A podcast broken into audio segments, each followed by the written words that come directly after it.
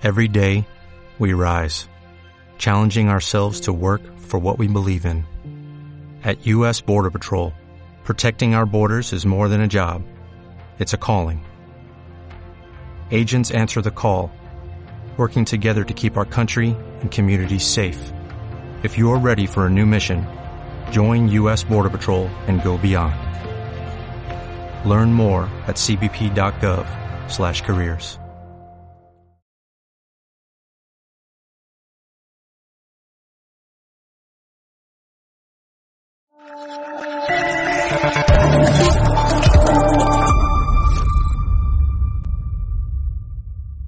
que eres una mala persona y en este momento dejo para siempre Sí. de contestar a tus preguntas. Pero porque soy mala persona. No voy a responder a tus preguntas. ¿Usted prefiere hablar con terroristas?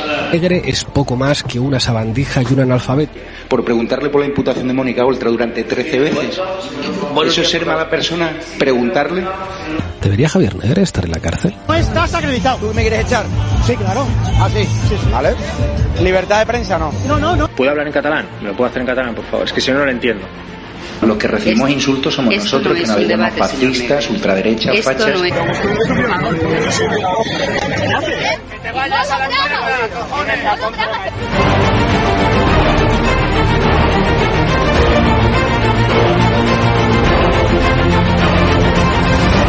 ¿Qué dinero te da el gobierno español? Dos mil. ¿Dos mil euros? Aquí, en España, al mes. Sí. Tú defiendes y la gente para la que trabaja.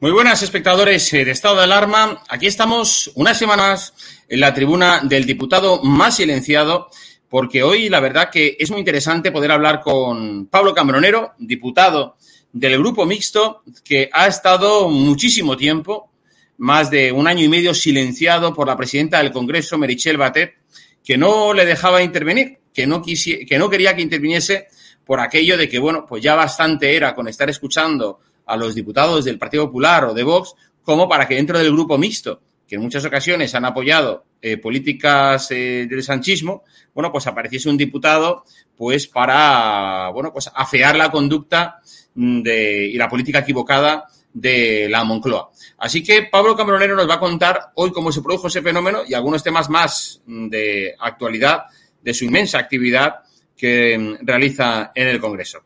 Muy buenas, Pablo, ¿cómo estás? Hola, muy buenas, Jorge. Muy bien, aquí con un calor terrible en Sevilla. Pero aquí estamos. bien. Bueno, bueno, aquí en Valencia estamos también en esa situación. Yo creo que toda España, vamos. Sí. Oye, pero bueno, vamos a, vamos a refrescarnos un poco con lo ocurrido el otro día, porque, bueno, ¿qué le pasó ese día a Merichel Batet? ¿Se equivocó? ¿Se levantó pues con buen pie? ¿O que, eh, había tenido, no sé, alguna noticia buena y dijo, venga, va, que hable Cambronero? Bueno, fue una, una situación extraordinaria en cuanto a que, bueno, hay que poner la cosa en antecedentes. Estamos hablando de que en el seno del grupo mixto, eh, donde sabemos que está Adanero, Sayas, eh, Foro Asturias, están los Canarios y está la CUP, por ponerle un ejemplo, bueno, y la otra di- diputada que salió de Podemos, Meripita, pues eh, ahí dentro se toman las decisiones, no como en otros grupos, sino por votación. ¿Y qué sucede? Que llevaba un año y medio en el que Anoramas, concretamente, dijo y me prometió que yo jamás iba a intervenir en el Pleno, que no tendría derecho a nada y que ella se iba a ocupar de que eso fuera así. Pues bien, yo llevo un año y medio peleando esta situación, denunciándolo en la mesa del Congreso. El Congreso ha hecho caso omiso todas las veces que lo he solicitado, empujándome a un recurso de amparo eh, en el Tribunal Constitucional que probablemente continuaré eh, redactando y presentaré. Y bueno, en esas circunstancias, pues yo solicité intervenir por escrito a los grupos del, eh, perdón, a los, sí, a los grupos, a los grupúsculos que hay dentro del grupo parlamentario mixto. Lo hice por escrito y con copia a la mesa, preparando también lo que iba a suceder después. El mixto decidieron por votación que yo no iba a intervenir, aunque fue una propuesta de Anoramas, como, cómo no, mi gran, mi gran amiga Anoramas. Y bueno, pues con esa decisión tiraron para adelante, todos votaron a favor que yo no interviniera, al igual que venía sucediendo un año y medio de atrás en todas las veces que lo he solicitado. Pero eh, hay un subterfugio que es el artículo que invoqué en el pleno de, de, esa sesión, que era nada más y nada menos que el, eh, el, pleno del Estado de la Nación. Era el debate del Estado de la Nación. Yo solicité intervenir, me lo denegaron y eh, en el momento en que tuvo que intervenir el grupo mixto, me levanté del escaño y invoqué este artículo. El artículo, esto tiene su historia, porque el artículo, es el 75.3 del Congreso, del reglamento del Congreso de los Diputados, dice que la eh, presidenta de la Cámara, en este caso quien dirige el debate, tiene la facultad de suspender de derechos eh, o de suspender más bien la voz a todos los eh, componentes del grupo parlamentario mixto si no hay acuerdo. Evidentemente había un acuerdo pero había un acuerdo eh, que era una ilegalidad, porque a mí no se me puede suspender de mis derechos como diputado y la propia mesa de la Cámara y el informe jurídico que se derivó de uno de mis escritos así lo decía, que no podían privarme de ese derecho de la forma que lo estaban haciendo. Pues yo invoqué precisamente ese artículo para que suspendiera la voz a todos los diputados del grupo parlamentario mixto antes de que estos intervinieran. Y fíjate la solución que tomó Batet desde luego, eh, no suspendió la voz. De hecho, no entró ni a valorar el contenido del artículo que yo había invocado, porque yo eh, me levanté del escaño y dije, invoco la, aplicación del artículo 75.3 en relación con el 23.1 de la Constitución, un derecho fundamental, que es el de representatividad, que es el que tengo, y el que los españoles que han votado a la opción que yo representaba en su momento, y eh, concretamente a la lista donde yo estaba, y, es decir, a mí, eh, tienen derecho a estar representados, es un derecho fundamental que se me está viendo vulnerado eh, un año y medio. Bueno, pues yo, eh, ante esa invocación, Merichel tomó una decisión que es extraña porque el reglamento no la contempla. Ella dijo que el mixto había decidido que yo no interviniera, ella lo respetaba, es decir, ella respetaba la ilegalidad, pero que, debido a la excepcionalidad del debate, me concedía tres minutos. Eh, evidentemente yo no había solicitado intervenir ni dos, ni uno, ni tres minutos, sino en igualdad de condiciones al resto de los componentes del mixto, que tenían todos cuatro minutos más una réplica de dos. Pues me concedió tres minutos, mondos y lirondos, desde el escaño, sin ver el tiempo y eh, de una forma un poquito, vamos a decirlo así, alegal. Sí que es cierto que, por supuesto, no le dije que no, no lo llevaba preparado, sinceramente. De hecho, se me escapó al principio, uy, pues yo no he preparado nada. Pero, eh, evidentemente, quise aprovechar esos tres minutos. Rendí homenaje en esos tres minutos al teniente coronel fallecido de la Guardia Civil, un, héroe. Eh, le imputé el abandono que tiene de la provincia a la que represento, que es Sevilla, y le dije lo, lo inmoral, lo inmoral que tienen los gastos y lo control de lo público que estoy ejerciendo. Es decir, es inmoral que todos los ministros estén haciendo este tipo de gastos compulsivos cuando, cuando eh, tenemos una situación como la que estamos teniendo. Todo esto se lo dije en tres minutos eh, desde el escaño, que es muy difícil intervenir desde el escaño porque además, estando arriba donde yo estoy, te oyes. Y después le solicité, cuando, cuando Sánchez me contestó, que me dijo que ya tenía mis tres minutos de gloria, pues yo le solicité intervenir porque dije, bueno, pues tengo derecho a, hacerle una réplica a Sánchez, aunque él no me haya contestado absolutamente nada. Y me lo denegó. Ella me, ella me dijo, no, tú ya no tienes derecho a nada, yo ya te he concedido el derecho que, que consideraba. Eh, pero te digo, Jorge, es muy curioso porque es una eh, alegalidad, vamos a decirlo así, lo que hizo Batet concediéndome tres minutos. Porque realmente yo lo que le estaba solicitando es que suspendiera de voz debido a una arbitrariedad del mixto a todos los componentes del mixto.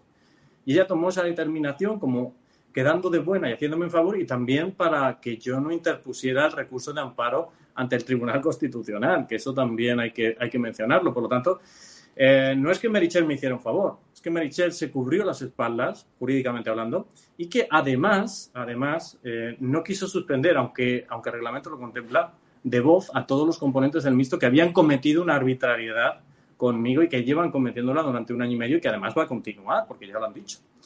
Fíjate, Jorge, cómo cambia el cuento.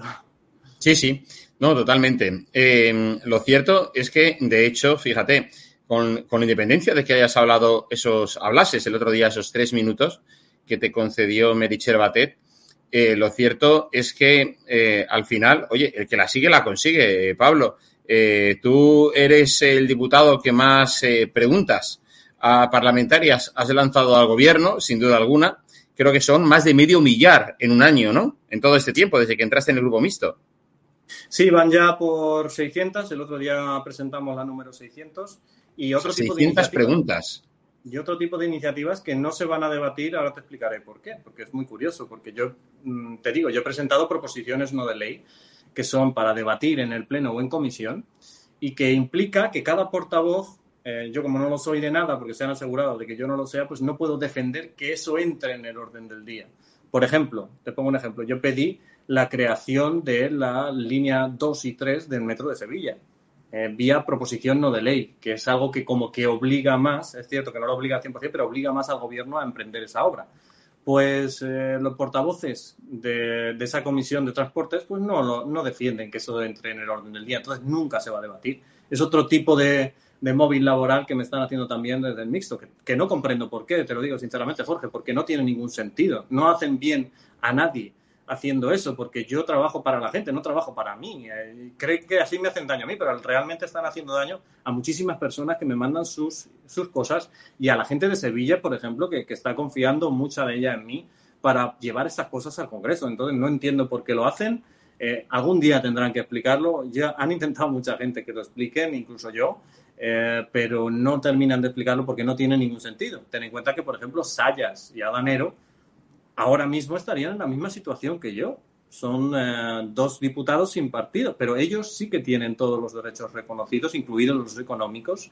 Y, pongo el énfasis en lo económico porque creo que tiene mucho de económico este, este veto que yo estoy sufriendo. Pero bueno, eh, evidentemente, Jorge, yo voy a seguir.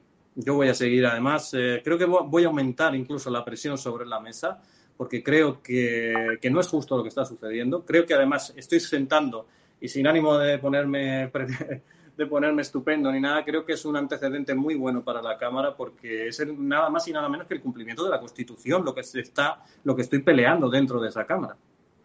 Sí, sí. De hecho, en, su primer, en un primer momento no tenías despacho, ya lo tienes, ¿verdad?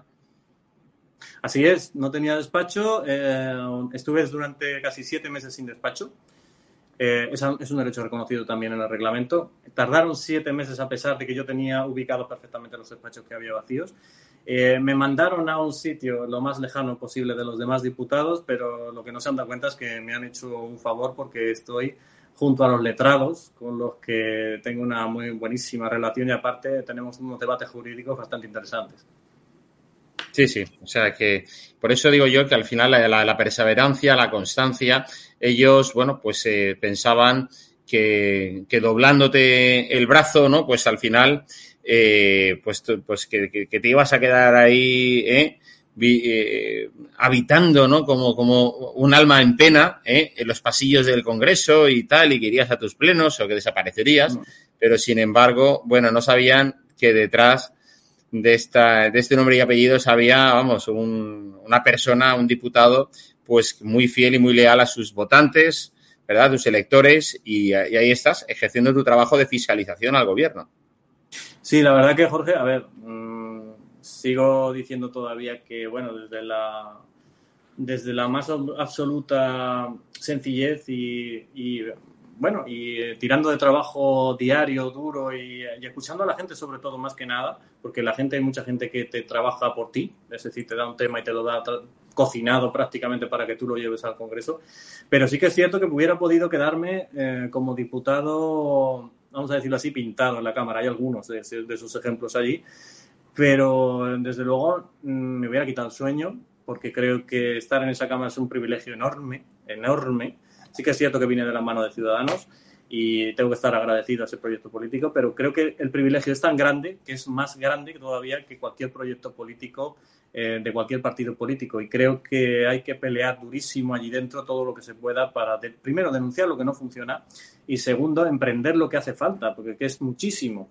Y se pierde muchísimo tiempo, muchísimo esfuerzo en cosas que no tienen importancia, en, de pelea jurídica entre partidos cuando hay cosas tan interesantísimas por hacer allí dentro en esa Cámara, que es la Cámara Legislativa. Es que estamos hablando de que es eh, la Cámara eh, más importante a nivel eh, jurídico del país. Es decir, ahí se decide todo lo importante de este país y creo que hay muchísima gente que no es consciente de eso, que se va a esos escaños. Hay otros que sí, desde luego, pero hay algunos que se sientan allí y es todo muy frívolo, es toda una pelea política muchas veces que no sirve para absolutamente nada y creo que la labor pública que te ejercemos allí tiene que ser eh, lo más ejemplar posible para también romper la brecha que tenemos entre la ciudadanía y nosotros mismos como sus representantes. Y luego también eh, yo destacaría precisamente ese comentario ¿no? que lanzaste hacia el gobierno cuando le pediste a Sánchez que le dijera a sus asesores que no se fueran de, vacaciones porque vas a seguir presentando tus preguntas parlamentarias durante todo este verano y, hacía una, y hiciste una cosa muy bien, que es el que, vamos, que no faltase en el respeto en, tu, en las respuestas que dieran hacia, bueno, pues hacia, tus, hacia ti y hacia, y hacia tus electores, claro. Sí, la verdad que, Jorge, ahí tengo que decirte que desde, la, desde arriba, desde donde yo estaba interviniendo, eh, tú te pones de pie, sacas tu micrófono y eh, tienes una visión que es muy directa con, con respecto a, a, Sánchez, ¿no? Porque estoy bastante arriba, el Congreso está bastante inclinado entonces es como que eh, le veía directamente, él me miraba yo le miraba. Y claro, cuando le dije eh, lo de los asesores, le dije, Sánchez, no se lleve usted muy lejos de los asesores porque van a tener que responder a todas mis preguntas, que no van a ser pocas durante este verano. Además, estoy muy pendiente del BOE. El gesto de él, eh, qué pena que no se grabara porque en ese momento las cámaras solo me enfocaban a mí, pero fue un gesto de contrariedad que además lo vimos muchos diputados como diciendo, este tío, no sé qué, este", como, como que le, le, dolió, le dolió este gesto. Eh, se quedó hablando además con, creo que era con Calviño en ese momento, con una media sonrisa así, esa que tiene él, un poquito eh, vamos a decirlo así, cínica totalmente. Y eh, sí que le dije, y, la verdad que le fastidió bastante, y mira que no me contestó después, pero le fastidió el tema de las faltas de respeto, porque últimamente en las respuestas estoy notando faltas de respeto ya totalmente, porque yo aludo a ciertos temas que veo que duelen, duelen mucho, porque van bien encaminados y entonces eh, las respuestas ya están empezando a ser un tono faltón. Ya no es al principio como referente a la información que pedía su señoría, hay que comentarle que tal. No, no, no, no. Ahora ya me hablan de, en algunos casos de tú, eh, te dicen muchas veces para que usted lo entienda, en plan mala leche. Entonces yo le dije, mire, eh, está bien esto, se siente uno bien cuando cabrea al enemigo, pero eh, las faltas de respeto, por favor, porque yo nunca he tenido una falta de respeto con, con nadie y muchísimo menos con, con, gente que esté en el gobierno. Entonces, bueno, pues sí, que les, dolió bastante, eso le dolió. Creo que si él pretendió humillarnos a Sayas y a mí, eh, dándonos respuestas de una frase, ¿no? Pero sinceramente tengo la impresión de que le hubiera gustado mucho contestar al tema de las preguntas y, algunos otros temas que le planteé, por ejemplo, que había perdido por primera vez el Partido Socialista Sevilla en toda su historia. Y, eh, le dije unos cuantos hitos que, podían explicarlo. Y sé que hubiera entrado porque lo de Sevilla se le cambió el rostro, se le torció totalmente la mueca, esa de sonrisa que tenía se le torció. Y eso le pica. Y bueno, ahí estamos viendo. Están empezando ya a haber movimientos de. ¿Qué te ha parecido lo de Adriana Lastra?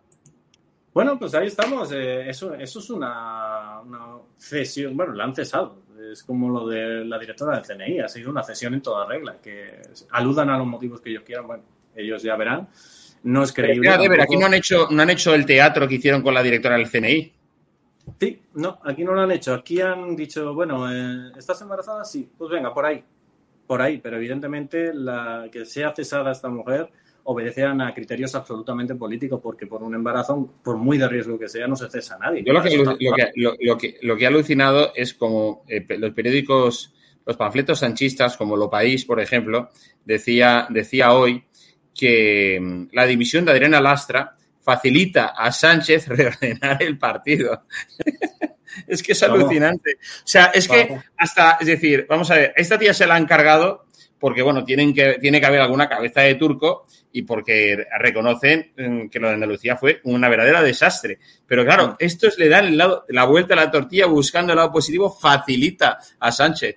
Bueno, pues lo que debería facilitar es a Sánchez también su salida, ¿no? Pero vamos, ¿en qué perjudicaba eh, Adriana Lastra Sánchez? Si era una siervo, si era un esclavo. No, sí, como, como si, sí, efectivamente, como si fuera la ocupa, como si fuera una ocupa, ¿no? Ahí en Ferraz. La ocupa de Ferraz para el, para lo país tienen cosas que, de verdad, hay veces que intentan vender como éxitos absolutos fracasos y, hacen el ridículo, sinceramente. Yo pienso que hacen el ridículo porque esto es un fracaso. Esto es un fracaso evidente. El Astra estaba en la primera, en la primera línea política y, le han dado una patada. O sea, le han dado una patada. ¿Por qué? Porque los, eh, los resultados no acompañan y porque eso está en horas muy bajas. Y punto. Y Sánchez no va a ser la única, la única que se va a cargar, se va a cargar unos cuantos por el camino. Y bueno, pues los iremos viendo y veremos los motivos justificantes que creo que nos vamos a reír de esto, ¿eh, Jorge? Sí, sí, o sea, el, resultado de Andalucía empieza, claro, imagino que, bueno, los asesores de Sánchez le recomendaron, y el propio Sánchez también lo vio, que no era bueno nada, ningún cambio antes del debate del Estado de la Nación para no cambiar el foco, ¿verdad? Pero, en fin, a partir de ahora será se dejará de hablar de lo que se dijo en el estado de debate del Estado de la Nación y se volverá otra vez a hablar de la crisis en el seno del PSOE y de los cambios que va a haber. O sea, yo entiendo que lo de Adriana Lastra es un anuncio de lo que viene ya a partir de ahora, como el año pasado, fue un mes de julio, recuerda, acuérdate, cuando hizo su, su, limpieza. Y siempre Sánchez lo que le gusta es desaparecer, no dar explicaciones, ¿eh? ¿verdad? Entonces cogerá y se subirá al Falcon ¿eh? que le pagamos entre todos y se irá sí, la verdad Ahí está muy agudo, Jorge, porque además el año pasado hizo lo mismo. Es muy curioso. Sí, sí, hizo lo mismo. Eh, aprovechó el mes de julio y agosto para. un fin de semana, recuerdo que era fin de semana. Sí, es verdad, es verdad, es verdad dio patadas hasta que se hartó y eh, hizo una recolocación de gente en el mismo puesto y creo que este camino, este, bueno, van por el mismo camino. Aparte de las fotos estas enfermizas que se hace él en las, en las tragedias, en los incendios, pues creo que va a hacer mucho más este verano en cuanto a remoción de puestos. Yo recuerdo además, Jorge, el año pasado que en el BOE empezaron a, bailar puestos, a, hacer, a crear puestos nuevos que además denuncié y dije, muy curioso, pues este año eh, voy a estar muy, muy pendiente del BOE porque ya he visto que ha hecho una renovación, por ejemplo, de todas las legaciones diplomáticas, que es muy curioso esto también, y estoy analizando a ver a quiénes ha quitado y a quiénes ha puesto, muy importante. Vamos a ver porque, porque este, mm, a ver, piensa mal y acertarás con Sánchez se queda corto. Entonces, bueno, vamos a seguir investigándolo porque aquí va a haber tardes de gloria, me parece que en verano, y aquí estaremos. Pues muy bien. Eh, Pablo Cambronero, eh, lo dejamos aquí si te parece. Hablamos la semana que viene de más eh, temas, de todas estas preguntas, respuestas, bueno, si se puede decir respuestas, ¿no? Porque al final son vaguedades muchas veces lo que te, con lo que te contestan de, del gobierno. Y, y, nada, oye, la verdad que tu intervención del otro día, enhorabuena, ¿sabes? Porque, en fin, era obligación de la presidenta de la Cámara haber dado la palabra desde hacía mucho tiempo y bueno, y por fin llegó ese día. Nos vemos la semana que viene, ¿te parece? Claro que sí, Jorge. Muchísimas gracias a ti. Eh, la intervención fueron tres minutos, me faltaron otros 45, pero bueno, iré, iré peleando para tener esos 45 que me faltan todavía para decirle siquiera, siquiera un principio a Sánchez de lo que pienso. Bueno, pues un abrazo fuerte, Pablo. Un abrazo, Jorge. Bueno, pues ya habéis visto la opinión de Pablo Cambronero, que la semana pasada tuvo su intervención primera en más de, pues bueno, pues en, año y medio, ¿no? Porque la Cámara, la presidenta del Congreso, no le había dejado hasta ahora intervenir. Aquí lo dejamos en la tribuna del diputado más silenciado. Sigue aquí ahora la programación en estado de alarma. Muchas gracias por vuestro tiempo. Que seáis muy felices a pesar del gobierno. Hasta luego.